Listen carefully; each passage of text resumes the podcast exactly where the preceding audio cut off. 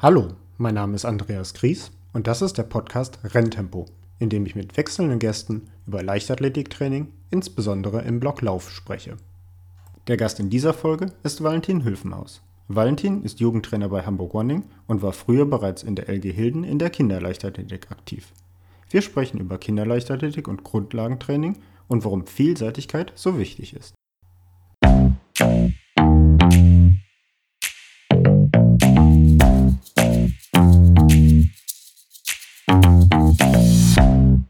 In der vergangenen Woche gab es keine Folge und das hatte eigentlich einen sehr schönen Grund. Es gibt nämlich endlich Wettkämpfe und ähm, da bin ich mit meinen Athleten ein wenig durch Deutschland gefahren und hatte keine Zeit, ähm, eine Folge aufzunehmen. Allerdings komme ich jetzt endlich wieder dazu und das ist eigentlich auch ganz nett, weil wir schließen mehr oder weniger nahtlos an die vergangene Folge mit Michi Wilms über Nachwuchslaufsport an. Ich habe diesmal Valentin Hülfenhaus dabei, Jugendtrainer bei uns und wir möchten über naja, eigentlich Kinderleichtathletik, Grundlagenleichtathletik, also noch ein bisschen jünger sprechen. Hallo Valentin. Hallo Andreas, vielen Dank äh, für die Einladung in deinen Podcast. Genau wie du schon gesagt hast, ich bin auch jetzt Jugendtrainer bei Hamburg Running und meine Trainerkarriere damals habe ich dann im Grunde in der U10 bei uns im Heimatverein bei der LG Stadtwerke Hilden angefangen und so ging das dann alles seine Wege. Dann vor zwei Jahren die C-Trainer-Lizenz abgeschlossen und jetzt trainiere ich eine U16 und beziehungsweise eine U16, U18-Gruppe im Bereich Lauf. Ja, du sagst es, angefangen mit Kinderleichern, die machen ja viele Trainer. Die Trainerausbildung basiert ja auch so ein bisschen irgendwie darauf, dass man theoretisch von den Jüngeren zu den Älteren aufsteigt, was in der Praxis nicht unbedingt immer der Fall ist. Ähm, würdest du denn sagen, dass dir das geholfen hat, 10- und 12-Jährige zu trainieren, wenn du jetzt 16-Jährige trainierst? Das auf jeden Fall, weil ähm, mit den Kindern ist man halt in Anführungszeichen viel freier. Man hat keinen Wettkampfdruck, man hat keine, äh, also man muss sich nicht auf ein spezielles Ereignis vorbereiten, man muss nicht zwingend einen Trainingsplan machen, man muss das Training einfach jede Einheit für sich strukturieren, dass die Kinder bei Laune gehalten werden und beschäftigt sind. Und dann muss man auch mal gucken, man bereitet sich ja schon auf Wettkämpfe vor, aber das bleibt halt in der U10 vor allem alles noch sehr im spielerischen und allgemein gehalten, dass die Kinder einfach äh, die Grundfertigkeiten in, aus der Bewegung, also springen, laufen, werfen, erlernen und die Wettkämpfe sind halt eher ähm, mehr oder weniger just for fun und da bereitet man sich so nebenbei drauf vor. Ich sage ja manchmal gerne, wenn ich, äh, ich habe ja auch ähm, Hobbyläufer, was viele Altersklassenläufer dabei sind. Und denen habe ich, glaube ich, 10.000 Mal den Spruch reingewirkt, ja, ihr seid auch nur erwachsene Kinder.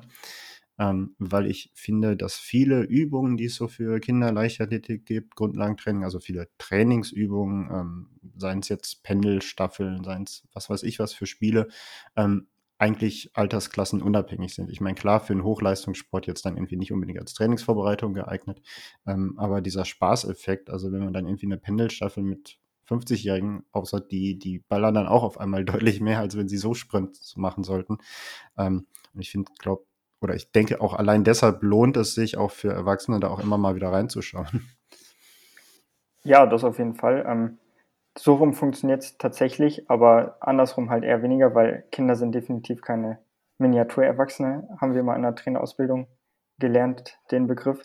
Ähm, aber ich denke auch, vieles, was man aus der Kinderleichtathletik hat, kann man auch bei Erwachsenen und auch bei Leistungssportlern dann halt vielleicht nicht in den Belastungsphasen, aber so in der Ruhewoche oder so ähm, alles wieder einbauen, weil gerade diese Laufstaffelspiele, das macht einfach Unmengen Spaß und gerade die Erwachsenen sind viele im Langstreckenbereich einfach nur stumpf am Kilometer fressen und Zeiten sammeln und viele laufen einfach nur noch ohne irgendwie mal was anderes zu machen und da kann so ein schöner Biathlon oder eben eine Pendelstaffel ähm, wirklich viel Abwechslung bringen und das macht, dann machen auch die nächsten Dauerläufe alleine im Wald wieder mehr Spaß. Auf jeden Fall. Ähm, gehen wir vielleicht mal so ein bisschen ins Training. Du hast schon gesagt, sind keine Miniaturerwachsenen. Ich glaube, das ist was, was man irgendwie gar nicht häufig genug erwähnen kann.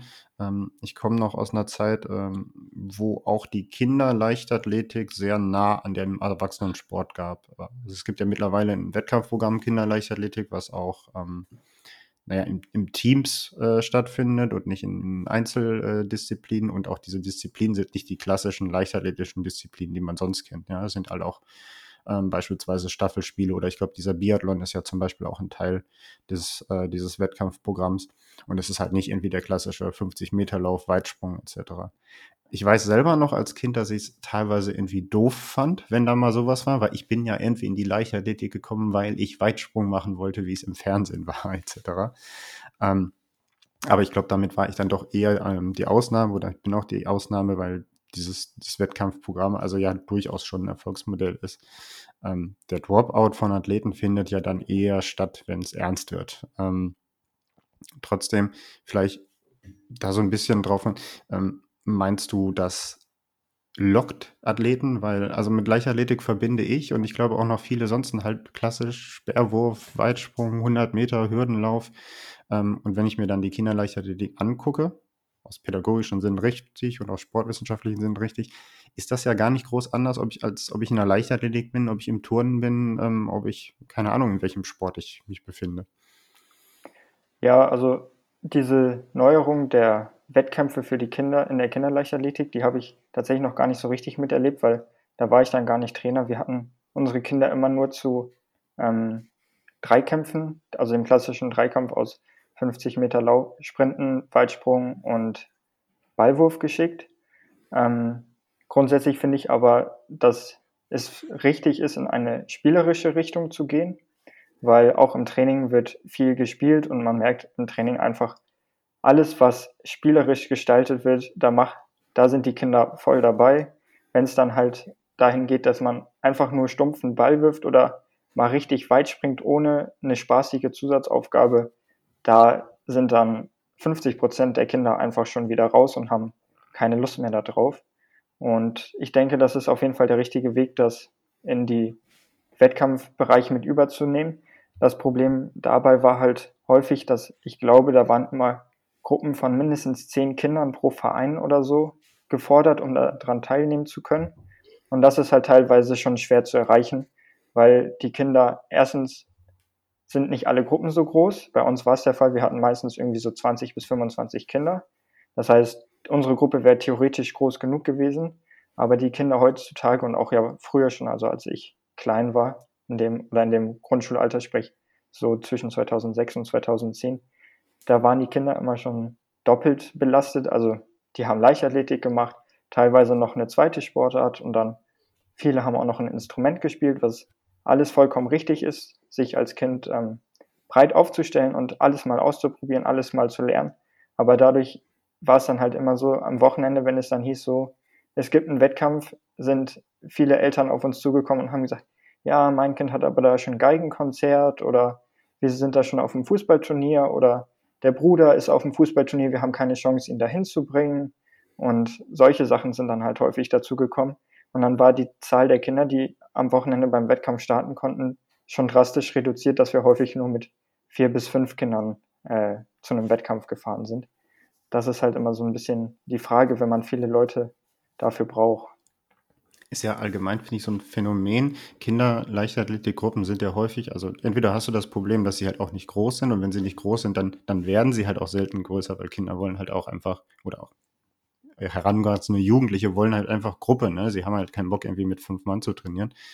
Ähm, und das andere ist ja, dass man häufig, obwohl wir in, grundsätzlich ja doch ein Nachwuchsproblem haben in Kinderleichtathletikgruppen, äh, erleben, dass es eigentlich voll ist. Und die sagen ja, wir können keine mehr aufnehmen. Also gibt es ja in Hamburg durchaus einige Fälle von. Ähm, und ich kenne das dann manchmal, fragten mich dann Eltern, die irgendwie in der Leichtathletik aktiv waren und sagen, ja, ich, mein Kind hätte eigentlich auch Bock, was zu machen, aber die Gruppen da sind voll. Äh, was kann ich denn stattdessen machen? Und ich sage eigentlich, meine Musterempfehlung ist immer, geht zum Turnen. Ja? Also ich finde immer, das, das Beste, was sie eigentlich machen können, ist Turnen. Und im Grunde ist auch viel in der Kinderleichtathletik, geht ja auch in die Richtung.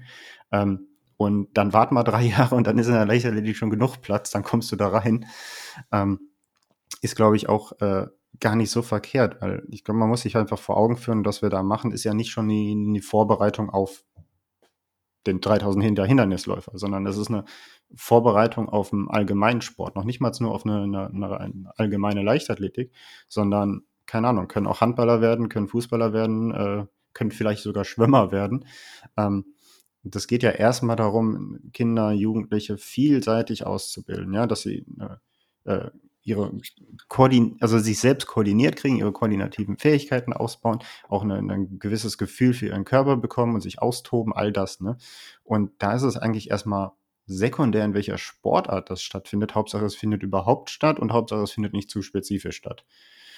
Und das ist eigentlich ja so eine allgemein gesellschaftliche Aufgabe, das zu ermöglichen.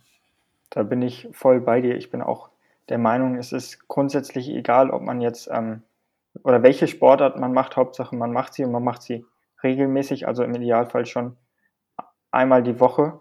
Ob es dann Leichtathletik oder Turnen ist, sind meiner Meinung nach die Optimalfälle, weil da in beiden Sportarten auch im spezifischeren Bereich dann immer noch eine allgeme sehr allgemeine äh, Körperbewegung und Körperkoordination geschult wird.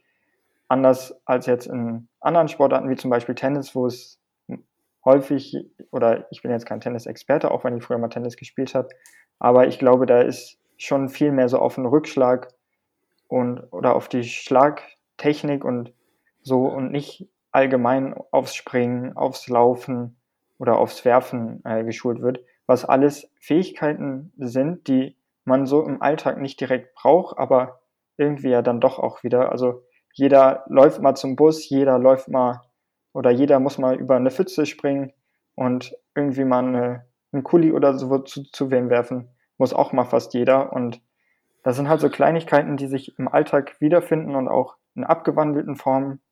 Und wenn man das halt als Kind gelernt hat, dann fällt es einem als Erwachsenen viel leichter. Und wir sehen das ja auch jetzt, wenn wir Leute haben in den Erwachsenengruppen, vor allem in der äh, bei uns heißt die Mittwochsgruppe, also der Gruppe bei uns für die Hobbyläufer bei Hamburg Running, wenn da erwachsene Quereinsteiger sind und die dann mit Lauf-ABC betraut, äh, betraut werden und da anfangen sollen, irgendwelche Übungen zu machen, da haben die im Vergleich zu denjenigen, die schon im Kindesalter viel Sport und vor allem auch dann Leichtathletik gemacht werden, einen deutlichen Nachteil auch dann später in der Lauftechnik.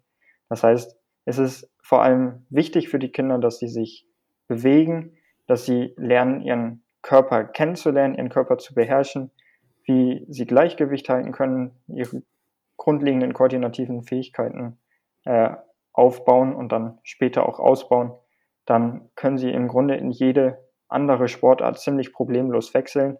Wenn man das dann in der U14, U16 noch mit beginnendem Stabi- und Krafttraining kombiniert, dann ist das die beste Grundlage, um sportlich bis ins hohe Alter aktiv zu bleiben.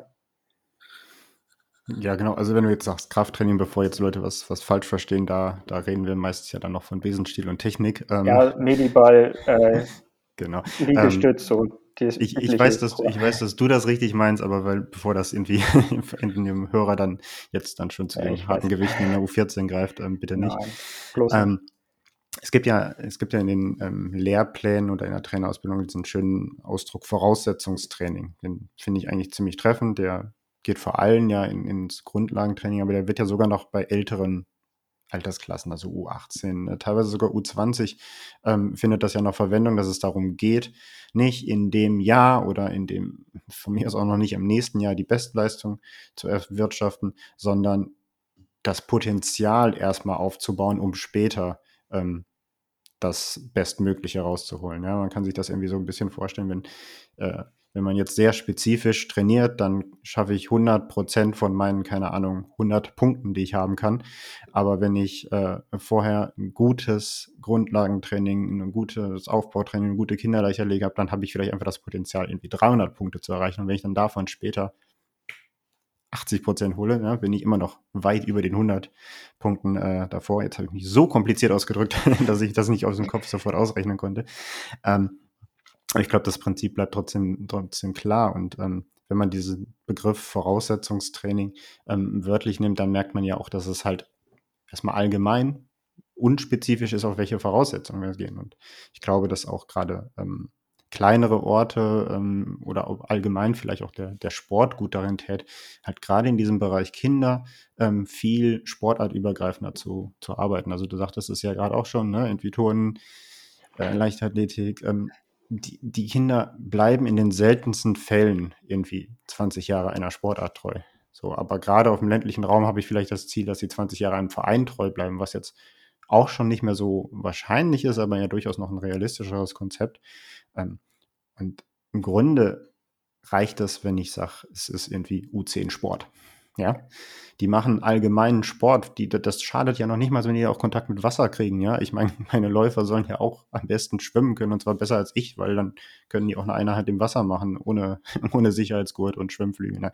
Aber diese, diese allgemeine Ausbildung, diese Bewegungserfahrung, ähm, Michi Wilm sagte das im letzten Beitrag auch schon, es gibt ja auch noch, also eigentlich quasi umso mehr Bewegung, umso besser in dem Alter, ja. Ähm, umso mehr angeleitete Bewegung noch, um, um noch besser, ja. Also angeleitet heißt halt in einem Verein mit Trainern, die ein bisschen auch darauf achten, äh, was wird gemacht, in welchen Abständen, in welchen Pausen. Also es klingt jetzt schon wieder sehr spezifisch, aber so einfach vom Allgemeinen. Diese, diese Bewegungserfahrung, du kannst Kinder kaum überfordern. Du kannst sie natürlich überfordern, wenn du irgendwie, ne, sind wir jetzt wieder beim, beim Krafttraining ankommen oder bei sehr spezifischen. Aber von sich aus, so im Bereich rumtoben, schießen die sich da nicht ab, weil die haben auch ganz andere Regenerationszeiten etc. Das geht schon. Ich fange ja erst an, denen dann weh zu tun, wenn sie etwas machen, was sie üblicherweise sonst selber nicht tun würden. Ja? Also ja, irgendwie eine, ne, zwei Stunden am Stück laufen, das macht kein Kind, ja. Genau, also bei so ganz speziellen Sachen und dann auch vor allem längere Sachen, da wird es dann halt wirklich schwierig, aber alles, was so in der Belastung bis äh, 30, 40 Sekunden am Stück ist, da macht man, tut man keinem Kind weh. Wie effektiv das Ganze dann ist, ist auch immer schwierig. Also ich weiß eine Situation, da war ich ganz neu in der Gruppe. Wir waren, also als Trainer, dann habe ich die Gruppe mit zwei anderen Trainern ähnlich in meinem Alter geleitet. Und dann waren wir irgendwie relativ wenig Kinder, ich glaube nur zehn. Das heißt, und wir wollten eine Endlosstaffel machen. Und dann hatten wir gedacht, ja, geht jetzt gerade so auf, dass jeder, jedes Kind 100 Meter läuft. Haben wir dann so gemacht, war wirklich zäh, das hat man auch gesehen und wir haben uns auch schon gedacht, hm, ist, ne, ist jetzt wirklich eher schlecht gewesen, dass wir das gemacht haben. Und dann hatte uns eine ältere Trainerin aus dem Verein das auch nochmal als Rückmeldung gegeben und da haben wir uns dann schon gedacht, so, okay, das werden wir nie wieder machen, haben wir auch nie wieder gemacht. Die Kinder sind seitdem dann, wenn wir so wenig waren, immer nur noch Pendelstaffel gelaufen oder Mediballstaffel. Also man macht im Grunde eine Wendepunktstrecke oder halt eine Pendelstaffel und gibt einen Mediball mit rein und dann müssen die den mal rollen, mal hinterm Rücken tragen, mal überm Kopf. Solche verschiedenen Aufgaben kommen dann dazu. Und das hat den Kindern dann halt sehr viel mehr Spaß gemacht. Und vom körperlichen her, die Kinder zu überfordern, ist wirklich schwer, weil Kinder halten viel aus, aber die machen es halt auch immer in ihrem Leistungsbereich. Da überschätzen sich die wenigsten Kinder. Wenn man sie überfordern will, dann immer eher vom Köpfchen her, dass man komplizierte Bewegungsabläufe gibt, umfangreichere Aufgabenstellungen, dass die sich da mehr anstrengen müssen und dann werden lasten sie sich auch körperlich äh, deutlich mehr aus. Also eher so nebenbei. Du sagtest ja gerade auch irgendwie Pendelstabilität. Ich glaube, das ist auch was, was man sich irgendwie vor Augen führen muss. Man, man, man kann sich halt auch einfach komplett von diesem Sportplatz lösen. Ja, der ist nicht relevant in dem Alter, in seinen Abmessungen. Ähm, ich nutze entweder an den Rasenplatz, du nutzt irgendwie, keine Ahnung, ein Fußballfeld oder sonstige Sachen. Also ganz viel findet ja, wenn nicht gerade Corona ist, jetzt habe ich das Wort auch in dieser Folge untergebracht, ähm, ja auch in Turnhallen statt. Also ich glaube, meine besten Trainingseinheiten in, im Kindesalter, das waren irgendwelche geilen Einheiten in der Turnhalle, wo wir irgendwelche geilen Spiele gemacht haben. Ne? Du sagtest, das ist irgendwie Staffeln mit irgendwelchen Medizinbällen oder was weiß ich was für ein Gerät. Ich glaube genau. auch, das ist sehr wichtig, sich davon lo zu loszulösen, dass irgendwie hier, das ist unser Trainingsgerät. Es gibt irgendwie Schlagbälle, es gibt irgendwie eine Weitsprunggrube etc. Also man kann ja bei Werfen kannst du ja eigentlich nicht absurder genug werfen. Hauptsache es ist nichts, wo man sich verletzen kann. Ne? Also das macht den Kindern ja auch Spaß. Ich fand das damals, ich war immer ein ab grundtief schlechter Werfer, schon immer. Aber diesen Heuler, ja, wenn du das Ding wirfst und es heult, es war so großartig. Ich hatte Spaß und wir sind dann ja. halt nach dem Training noch geblieben und haben den Heuler noch ein paar Mal hin und her geworfen. Ja, ich bin dann halt auch immer noch 30 Meter gerannt, weil die Person, die den zurückgeworfen hat, halt 30 Meter weiter geworfen hat. Super Training für mich, ja. Aber es ja, hat auch dieser Spaß Heuler gemacht. ist auch echt, also das fasziniert die Kinder, glaube ich, schon immer am meisten, wenn dieses Ding richtig fliegt und auf einmal dieser Pfeifton da über den Sportplatz äh, schrillt und genau wie du sagst, man muss sich halt wirklich von diesem Sportplatz lösen. Man braucht gar nicht die 400 Meter Bahn und man braucht auch gar nicht den großen Sportplatz, den man meistens auch eh nutzen kann, weil so eine Kindergruppe, die muss man halt aus organisatorischen Gründen schon immer sehr kompakt halten. Da ist es schwierig, die Kinder über den ganzen Sportplatz zu verteilen, wenn sie nicht genau eine Position haben, wenn man die mit dem Hütchen oder so markiert ist. Sonst sind die Kinder weg und man kriegt da kaum noch was organisiert. Und wir hatten es immer so, im Winter waren wir halt immer in der Halle, also so zwischen äh, Herbstferien und Osterferien waren wir häufig in der Halle und im Sommer halt draußen. Und da hatten wir dann so eine kleinere Wiese oder halt auch so einen kleinen Nebenplatz, wo auch ein bisschen Tartan war. Und da konnte man halt alles machen, was für die Kinder ausreichend oder wichtig war, wo sie, wo man viele Spiele machen konnte, die den Kindern sehr viel Spaß gemacht haben. Und da sind die dann auch gerne wiedergekommen. Man kann so eine Sandgrube ja auch teilweise zweckentfremden, also jetzt nicht zum Sandbogen bauen, aber man muss ja nicht immer nur in die Sandgrube reinspringen, man kann ja auch in der Sandgrube springen, man kann durch die Sandgrube durchlaufen. Ähm, da gibt es verschiedene Möglichkeiten. Da sind der Kreativität in einer gewisser Weise auch keine Grenzen gesetzt. Da kann sich jeder Jugendtrainer auch einfach mal ausprobieren, wenn er eine Idee hat. Und wenn es halt nicht funktioniert hat, dann macht man es beim nächsten Mal nicht mehr oder man wandelt es nochmal leicht ab.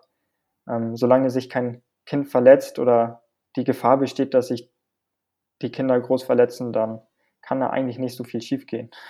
Wir können vielleicht nochmal ein bisschen auf ähm, den Ausdauerbereich gehen, weil ich meine, der Podcast hat ja so ein bisschen schon den Lauffokus ähm, und äh, ich glaube, das ist auch nicht unbedeutend zu wissen. Also wir wollen ja, als Lauftrainer möchten wir ja irgendwie im, im Erwachsenen- oder im frühen Jugendbereich möglichst Talente haben auf Disziplinen 400 bis 5000, sind wir mal noch, sind wir noch vorsichtig hinten aus, ja. äh, und am besten Hindernis. So, nun brauche ich ja da trotzdem eine vielseitige Ausbildung. Ne? Also irgendwie der, der Mehrkampf etc., alles okay. Gerade das Springen ist zum Beispiel jetzt erstmal gar nicht, gar nicht so naheliegend, aber ähm, wenn ich da nicht eine vernünftige Sprungschulung gemacht habe, in vielseitigster Art und Weise, ähm, dann habe ich halt nachher schon irgendwie das Defizit drin. Ne?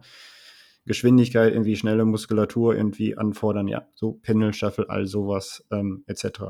Äh, ganz wichtig finde ich einfach dieses Koordinative, wenn es in Richtung Hürde geht. Ja? Also gar nicht über Hürden rüber laufen können unbedingt oder über Hindernisse, sondern ähm, ein Gefühl dafür haben, wie weit bin ich von einem Hindernis noch entfernt und wie muss ich mein Tempo und meine Schritte anpassen, um da gut drüber zu kommen. Ja, ob es jetzt irgendwie eine Bananenkiste ist, ob es muss ja gar nicht in die Höhe gehen, kann ja auch einfach ein Reifen sein, bei dem ich im Laufen mindestens einen oder genau einen Fußkontakt drin setzen muss oder sowas. Ja?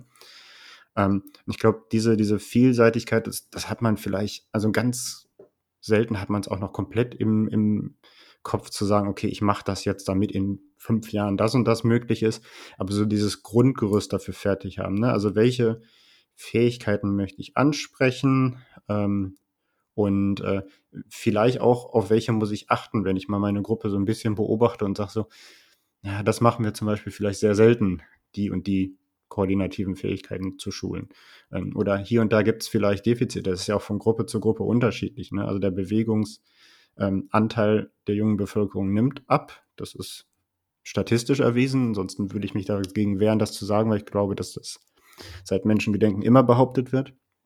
Ähm, aber genau da dann ist es natürlich, glaube ich, auch sehr unterschiedlich zu sagen, naja, ist das jetzt eine Gruppe, die Schwierigkeiten hat, solche Tempoeinschätzungen zu machen, ähm, solche koordinativen Einschätzungen zu machen, Gleichgewichtssinn, all diese Sachen, ähm, im Zweifel halt auch äh, Konzentrationsfähigkeiten. Ne? Also ist ja auch eine Frage, schafft es eine Gruppe eine halbe Minute mir zuzuhören, um zu, äh, zu verstehen, welche die nächste Aufgabe in der Pendelstaffel ist. Ähm, und ähm, dann haben wir den, den Ausdauerbereich, ähm, den ja viele so, also im Erwachsenenbereich hast du halt ganz stupide oder ganz, ganz spezielle halt auch Bereiche Ausdauer, ne? Grundlagenausdauer 1, 2, Wettkampfausdauer. Und wenn wir von Kindern reden, reden wir da eigentlich immer von der Gesamtbelastung, Gesamtbewegung. Ja? Also die Ausdauer verbessert sich dadurch, dass die x-mal die Woche überhaupt Sport machen. Ja, genau. Also bei den Kindern, die, das größte Ausdauertraining, was die im Idealfall wahrscheinlich machen, ist, wenn die am Wochenende oder auch unter der Woche mal zwei Stunden über den Spielplatz pesen und sich kaum oder wenig ausruhen, sondern immer auf dem Klettergerüst sind oder Fangen spielen oder auch eine, mit der Schaufel irgendwie ein Loch buddeln oder so. So diese allgemeine körperliche Betätigung, das ist halt für die der beste Weg, seine Ausdauerfertigkeit zu ver oder ihre Ausdauerfertigkeit zu verbessern. Und auch im Training machen wir das ja ähnlich. Also die einzelne Strecke bei einer Pendelstaffel ist kurz, aber wir versuchen die Gruppen halt immer so aufzuteilen, dass die Kinder relativ häufig wieder dran sind. Zum einen natürlich, um das Ganze für die Kinder interessant zu halten, weil wenn ein Kind einmal läuft für 10, 20 Sekunden und dann aber noch fünf Minuten rumsteht und dann nur die anderen laufen, dann ist es halt langweilig, sondern so 20 Sekunden laufen, 20 oder 30, 40 Sekunden Pause, während die anderen halt laufen und dann wieder 20 Sekunden laufen. So teilt man sich das ja, versucht man das ja häufig aufzuteilen und das ist ja bei fast allen Spielen, ob es jetzt Pendelstaffel oder eben der angesprochene Biathlon ist, ähnlich. Was man halt da leider häufig hat in der Jugend ist, die Wettkämpfe, die am meisten stattfinden für Jugendliche oder für Kinder, sind Straßenläufe dann irgendwie über eine Distanz zwischen 500 und äh, 500 Meter und 1,5 Kilometer häufig, je nach äh, Veranstaltung.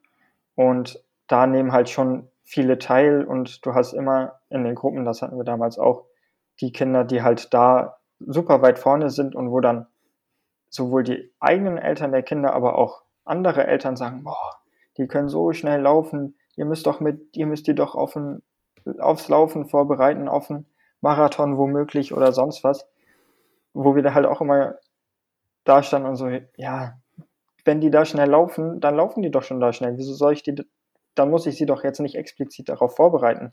Wir hier beim Training, beim Leichtathletiktraining in der Jugend, da bereiten wir die auf die Bewegung im Erwachsenenalter vor, eine allgemeine Bewegungsausbildung. Und das hilft auch echt am meisten. Und dazu kommt, dass ich beim, in meiner aktiven Zeit als Kind in der Leichtathletik auch die Erfahrung gemacht habe, die, die vor der Pubertät, also so U10, U12, bei diesen Straßenläufen immer vorne waren, also Platz 1, 2 oder 3 gemacht haben und eben diese Kinder waren über die alle gesagt, boah, die sind so schnell, ähm, die waren nach der Pubertät nicht mehr da. Da waren dann die da, die die Plätze 4 bis 20 oder so teilweise gemacht haben und dann aber den Spaß an der Leichtathletik behalten haben und die anderen, die hatten häufig in der Pubertät dann große Fersenschmerzen oder Knieschmerzen und konnten dann lange Zeit nicht zum Training kommen und haben den Wiedereinstieg gar nicht geschafft. Und da muss man echt sagen, macht euren Kindern nicht zu viel Druck, nehmt, die, nehmt den Spaß in den Vordergrund, dann ähm, wird sich das alles entwickeln. Und zu dem ersten Punkt, zu dieser vielseitigen Ausbildung, kann man halt auch sagen, das ist wirklich auch aus dem Grund von Vorteil, damit man beim Gruppentraining, weil das ist auch in der U16 immer noch das Wichtigste. Und bei kleineren Vereinen gibt es dann halt keine reine Laufgruppe, wie bei größeren Vereinen. Und dann ist es wirklich schön, wenn man auch ab und zu mal noch eine Kugel stoßen kann oder einen Speer werfen kann oder auch mal beim Hochspringen mitmachen kann, je nachdem, was einem dann äh, Spaß macht. Bei mir war es Kugel und Speer, habe ich noch richtig gerne gemacht. Da habe ich dann auch immer mal wieder Wettkämpfe mitgemacht. Einfach damit man zu dieser Gruppe Kontakt behält und noch was anderes macht, als nur stupide zu laufen. Das ist auch da wirklich nochmal von Vorteil. Ich finde diese Straßenläufe, die du ähm, angesprochen hast, ja auch, also was ich ja da immer spannender finde, als wer gewinnt, ist, welche von den Kindern schaffen es schon, sich so gut einzuschätzen, dass sie relativ gleichmäßig ihre 600 Meter oder 1000 genau. Meter da laufen. Ja, also da gibt es ja irgendwie 50 ähm, Prozent, kannst ja aussortieren, die sprinten erstmal los und gehen ins Ziel. Und ähm, dann gibt es aber einige, die können ihr Tempo einschätzen. Das finde ich dann die interessantesten Kinder für den Sport später. Und das ist genau. häufig sogar wirklich der Fall. Ja? Das sind nicht unbedingt die, die gewinnen. Die gewinnen sind diejenigen, die in dem Alter halt zufällig ihr hohes Tempo schon durchlaufen können, weil sie halt sehr gut entwickelt sind etc. Aber die gewinnen das nicht aus, aus äh, also die gewinnen das aus körperlichen Gründen. Und diejenigen, die im Kopf aus dem meisten schon aus ihrem bisschen, was man da so in dem Alter kann, rausholen, das sind ganz interessante Charaktere. Also müsste ja. man eigentlich mal untersuchen, aber ich glaube fast, dass, dass das wirklich die wirklichen Talente sind. Genau, interessant sind die, die gleichmäßig laufen können und die, die optisch von außen schön laufen, sage ich mal. Weil das ist halt bei Kindern immer ein Problem, dass die, wenn sie laufen, einen ganz komischen Laufstil haben, der auch, also man sieht, dass es nicht lange gesund ist, so zu laufen.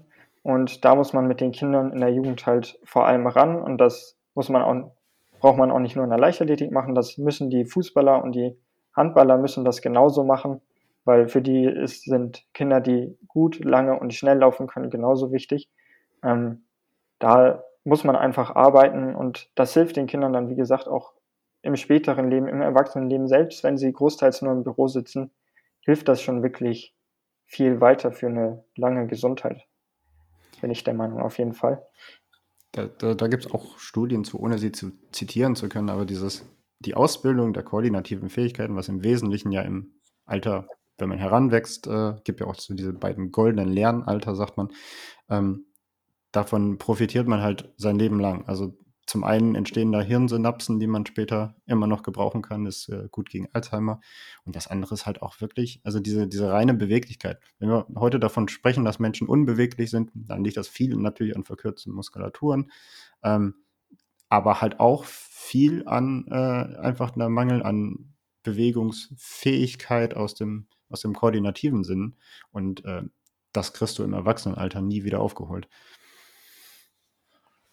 Genau, also es ist deutlich einfacher, wenn man, also habe ich auch an mir selber gemerkt, vieles, was ich als Kind schon mal gelernt hatte und dann, auch wenn ich es ein paar Jahre dann nicht so abgerufen habe, ich brauche dann vielleicht häufig nochmal so ein bisschen länger, also eine halbe Stunde, Stunde. Aber wenn ich die Bewegung dann häufig versucht habe abzurufen, irgendwann legt sich dieser Schalter halt um und dann bin ich da auch deutlich schneller wieder drin, da ähm, wieder durchzustarten und diese Bewegung sauber und ordentlich wieder ausführen zu können. Ich glaube, ich habe immer die ähm, Beobachtung gemacht bei 400 Meter Hürdenläufern. Ich glaube, ich habe es in der vorigen Episode irgendwann auch schon mal erwähnt. Diejenigen, die 400 Hürden laufen konnten, im Vergleich zu denen, die nur 400 flach laufen konnten, so Leute wie mir, äh, waren auch Leute, die vorher auch schon einen Tanzkurs gemacht haben oder ein Instrument gespielt haben. Also auch das ist ja eine Art von Rhythmusgefühl. Ähm, auch da nochmal Sport weiterdenken, um nochmal ein bisschen die in Schutz zu nehmen, die äh, dann sonntags nicht bei der Kinderleichtathletik dabei sind, weil sie ein äh, Geigenkonzert haben. Ähm, Im richtigen Maß und äh, solange es den Kindern Spaß macht, ist das, glaube ich, alles sehr wertvoll. Ähm, einfach vielseitig ausgebildet zu werden.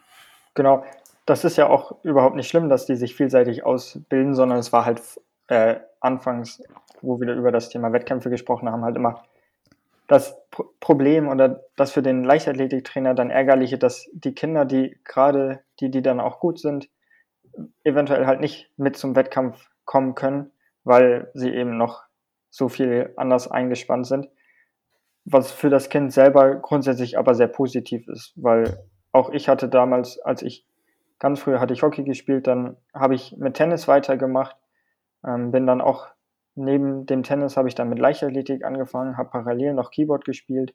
Und so das alles zusammen bringt die Kinder dann dahin, wo sie halt später nach dem Abitur häufig erstmal stehen und wo sie dann weitermachen können. Und jedes Kind muss halt für selber für sich auch rausfinden, was Spaß macht. Und da ist es auf jeden Fall besser, viel auszuprobieren und dann nicht alles gleichzeitig machen zu können, als sich schon mit acht auf eine Sache festzulegen und zu sagen, da will ich jetzt richtig gut drin werden. Wenn es, dann ist die Wahrscheinlichkeit auf jeden Fall höher, dass man irgendwann mit 18 oder 20 noch was macht, was einem richtig Spaß macht, als wenn man sich halt früh festlegt. Ich glaube, Spaß ist der, ist der ganz entscheidende Faktor. Ähm, was überhaupt immer wichtig ist, dass man das sich auch als, als Trainer, Trainerin vor Augen führt dass es das entscheidendste Kriterium ist, dass es Spaß macht. Also bei den Jüngeren dann natürlich noch mehr, aber dann halt auch in Richtung Wettkämpfe. Ähm, wenn die sich dann entscheiden müssen, mache ich am Fußballturnier mit, am Geigenkonzert oder einer Leichtathletikveranstaltung, dann schneiden wir als Leichtathletik häufig schlecht ab, weil wir einfach so dieses Image haben, naja, ist irgendwie ein bisschen dröge. Und ähm, gleichzeitig werden wir hochgeschätzt, wenn es darum geht, irgendwie die Leute sportlich auszubilden und gut zu trainieren. Und ich glaube, wir müssen da allesamt immer dran werben, wie geil unsere Sportart ist und warum es Spaß macht. Und auch da äh, irgendwie Hirnschmalz in, äh, reinwerfen, wie schaffe ich es, die nächste Trainingseinheit wieder so zu bringen, dass die Kinder am besten Tag, am nächsten Tag in der Schule sagen, oh, war geil. Und vielleicht ihre Freunde mitbringen wollen das nächste Mal. Und auch das allgemein diese Sportart, die wir beide, glaube ich, lieben und viele andere auch lieben, ähm, den Stellenwert dann auch genießen kann, dass man, dass man einfach cool ist, wenn man das macht. Ja, auf jeden Fall. Und Leichtathletik ist halt wirklich noch so viel mehr als Marathonlaufen und 100 Meter Sprinten. Ähm, da gibt es noch so viel dazwischen und sowohl bei den Kindern als auch im Erwachsenenalter ist Leichtathletik im Wettkampf eine Einzelsportart, im Training aber definitiv eine Teamsportart. Das kann, glaube ich, jedes Kind, was einmal in einer Leichtathletikgruppe war, bestätigen und auch jeder Erwachsene, der mal in einer Laufgruppe oder in einem Leichtathletikverein äh, organisiert, trainiert hat, wird sagen können, dass äh, Leichtathletik auch Teamsport ist. Finde ich ein, wunderbares Schlusswort. Ähm, ich möchte anmerkend am Ende äh, für alle, die sich da noch intensiver mit beschäftigen wollen, einfach mal unbeauftragt äh, Werbung für zwei Bücher machen, und zwar Kinderleichtathletik und das andere ist Grundlagentraining, beides in, bei meinem Arbeitgeber, dem Verliebker Verlag, zu erhalten, ähm, vom DLV mit herausgebracht. Super Bücher ähm, für alle, die irgendwie in dem Bereich trainieren, sicherlich hilfreich ähm, und ansonsten immer viel Inspiration finden für Übungen. Und da sage ich auch immer, es äh, lohnt sich da auch über die Leichtathletik hinweg zu gucken, weil, wie gesagt, die anderen Sportarten äh, sehr ähnliche Probleme haben, eigentlich genau das gleiche Ziel, eine, eine vielseitige Ausbildung. Und ich glaube, da kann man sich auch sehr gut austauschen und vielleicht in kleineren Städten, Vereinen auch einfach ähm, mal sportartübergreifend äh, Nachwuchssport machen. Valentini, ich danke dir für diese Aufgabe. Ja, vielen Dank, hat sehr viel Spaß gemacht. Ja, und dann sprechen wir uns bald wieder. Genau. Tschüss. Falls dir diese Folge des Renntempo Podcast gefallen hat, würde ich mich sehr freuen, wenn du den Podcast abonnierst und mir eine positive Bewertung oder einen Kommentar da lässt. Sehr freue ich mich auch darüber, falls du ihn in den sozialen Medien mit deinen Freunden teilst. Hast du Fragen oder Anmerkungen zum heutigen Gespräch oder Themenideen für eine zukünftige Folge? Dann schreib mir gerne eine Nachricht. Du erreichst mich unter anderem über mein Instagram-Profil coach.gries und über meine Website andreasgries.de.